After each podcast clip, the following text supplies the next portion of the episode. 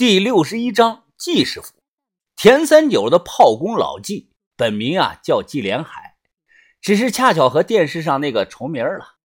行里人见过他的人呢，都叫他老季、季师傅、老海爷。他在炮工这一行里啊，辈分最高。我们在县城一家汽修厂买回来了割枪气瓶，回来的时候我问他呀：“啊，季师傅，昨晚你们过来。”你带的那个大包里装的是什么呀？呃，我看你拿的很是小心啊。哦，怎么，年轻人呢，你很好奇吗？因为双方的把头都联手了，他也没有瞒我，直接说道：“我那个包里啊，带了四种炸药，不小心点怎么成啊？尤其是油瓶也就是硝酸甘油，不稳定啊，怕碰。”一旦力度过大了，反应了，嘿嘿嘿嘿，他咧嘴一笑，指了指屋顶，那这方圆百里都得被炸飞呀！比你们玩的那个小炮可厉害的多了。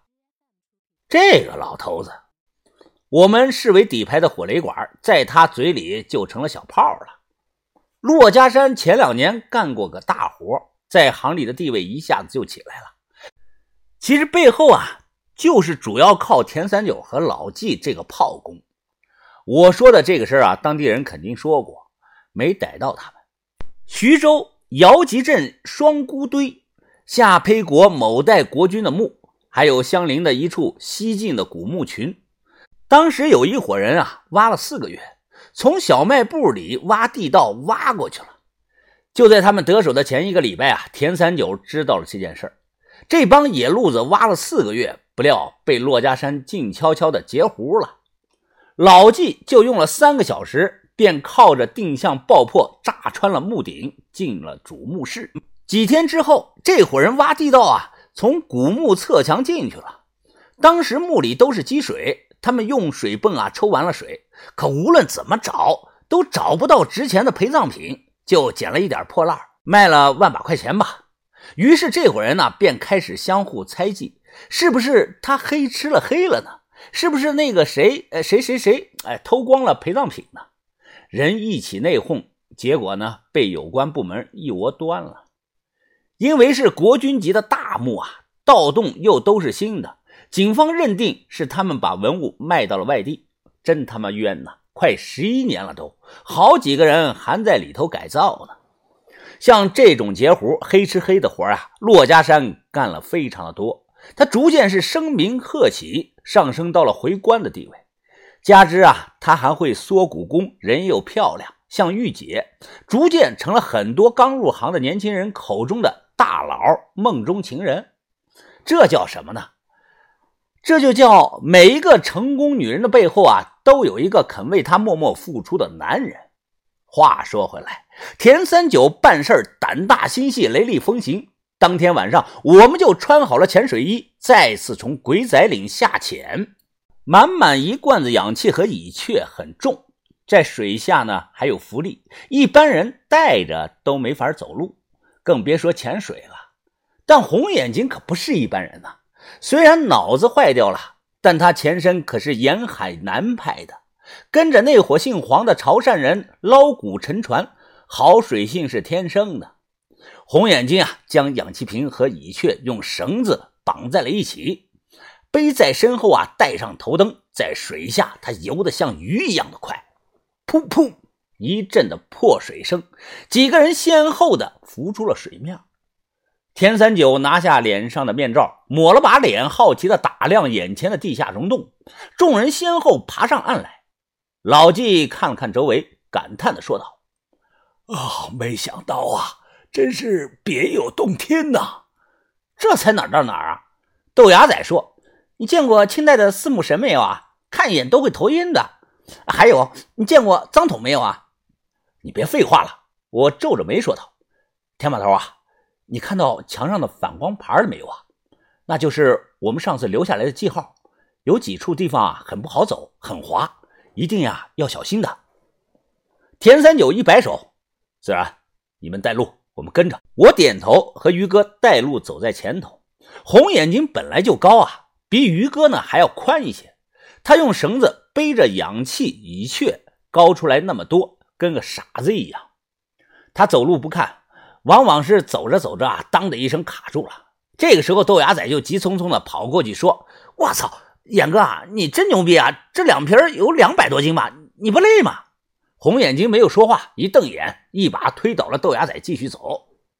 豆芽仔呢，拍了拍屁股站起来，对我小声的嘀咕着说：“你看他，他上辈子肯定是牛投胎的二愣子。”反光路标起了很大的作用，我们目标明确，进度很快。等走到钟乳石柱那儿啊，我停了下来，打着手电在周围仔仔细细的看了一圈。这里是空空如也，地上只有一层碎石。没错，洗出来的照片上啊，那个胖胖的白脸就在这个位置。年轻人呐，你藏在那儿干什么呢？我慢慢的探出头，一歪头，让脖子耷拉了下来。哎，对对对，豆芽仔拍着手说道。哎，就是这个样子，哎，一样一样的，哎。小轩说：“呀，吓死人了！玉凤，你干什么呢？你这条柱子离左边的地下暗河不到五米，因为水非常清啊，能照出人脸。我想啊，有没有可能是光线折射者的问题呢？想不通。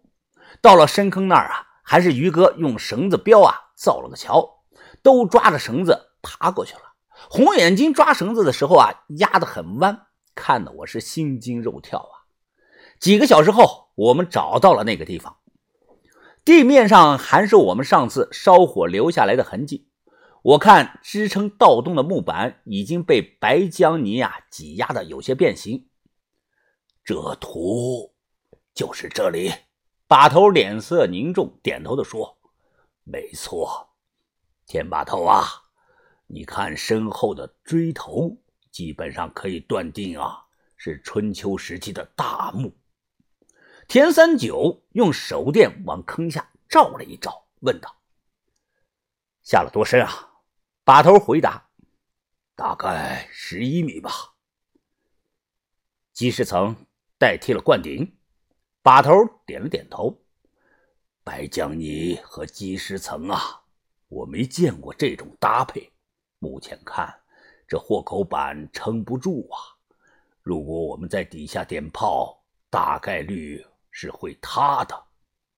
老季，你下去，往这儿打上十个锁钉。锁钉呢，就是两枚铁钉，中间连着一股细钢线，钉下去以后啊，钢线会绷紧，起到加固的作用。奇怪呀，如果是陈国的陈胡公。他怎么会迁到这里呢？这可不是什么风水宝地呀！田三九不时的喃喃自语：“把头应该能下了，把绳子扔下来，我先下去看看。